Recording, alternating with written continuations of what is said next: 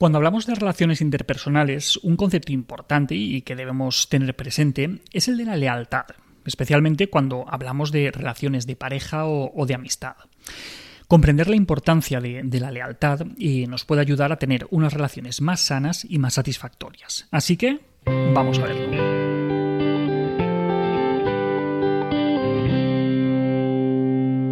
Si buscamos la palabra lealtad en el diccionario, encontraremos lo siguiente, que guarda a alguien o algo la debida fidelidad. Por esto, y como decíamos, y muchas veces este concepto está asociado al ámbito de la pareja. Mm, lealtad en contraposición a la traición de alguno de los miembros de la pareja.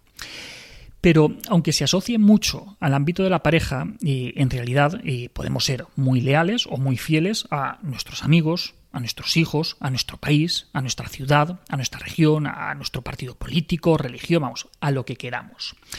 Esta lealtad o esta fidelidad nos simplifica la vida para tomar decisiones, nos hace sentir seguros y nos ayuda a formar nuestra identidad y nuestro sentido de pertenencia, en el sentido de yo soy valenciano, yo soy español, soy de tal equipo de fútbol, de X partido político o, por ejemplo, pues soy una persona casada y en consecuencia pues me comporto como tal.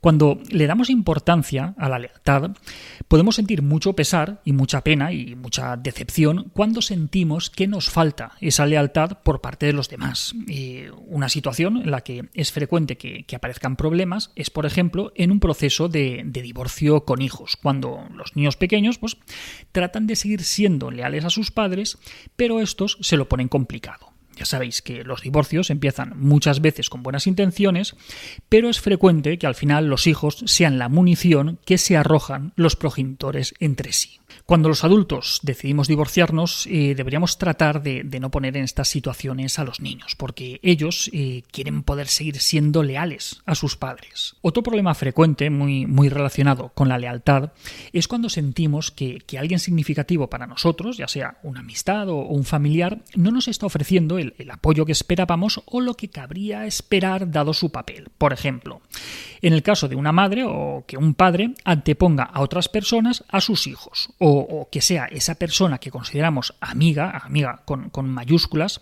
que, en realidad prefiera realizar planes con otras personas y que nosotros nunca seamos su primera opción. Por suerte, eh, estamos en, un momento y en un contexto en el que tenemos la libertad para decidir a qué o a quién queremos ser leales y sabemos que podemos cambiar de idea, de opinión o de actuación. Además, eh, tenemos a nuestro alcance más opciones para, elegir que, en otros momentos de, nuestra historia o, en otros contextos distintos. Pero esto también tiene su lado B, y es que el tener tantas opciones pues, nos puede complicar un poco esto de, ser leales. Por ejemplo, eh, nuestros abuelos eh, vieron una o ninguna vez la nieve, el mar o un país extranjero. Nosotros hemos disfrutado de vuelos baratos, hemos podido viajar, conocer más gente, más lugares.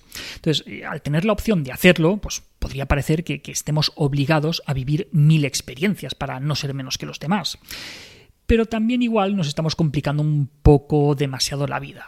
Por un lado, queremos tener esa libertad de elección, pero a la vez valoramos muy mal la falta de lealtad y la entendemos como una falta de coherencia. La cosa es que no se puede estar en misa y repicando, es decir, no puedes tener cientos de amigos y cuidarlos a todos como lo harías si solamente fueran unos poquitos. Y no puedes ir cada fin de semana a un sitio diferente y seguir siendo de los incondicionales de, de tu falla, de tu casalo o de lo que sea. ¿Vale? Habrá que elegir a qué le quieres ser fiel. Como vemos, la lealtad pues, es un concepto muy transversal que se aplica a muchas situaciones diferentes.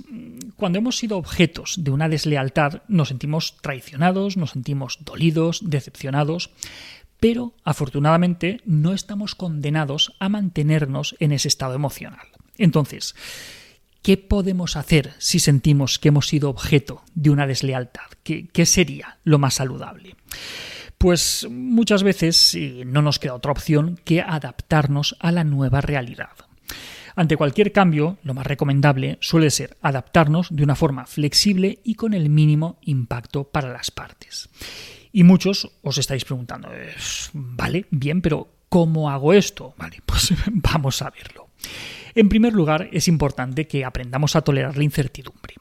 Aunque no nos guste mucho pensar en esto, pero en realidad puede ocurrir cualquier cosa en cualquier momento. Es algo que, hemos comprobado todos recientemente con la pandemia. Hoy tienes una vida y mañana todo puede ser muy diferente. Y lo siento, toca adaptarse. Eh, pensar que las cosas son como son y que todo va a seguir igual mm, es muy poco realista. Esa pareja tan aparentemente estable mm, podría romperse. Ese empleo fijo o esa salud de hierro también. Todo puede cambiar.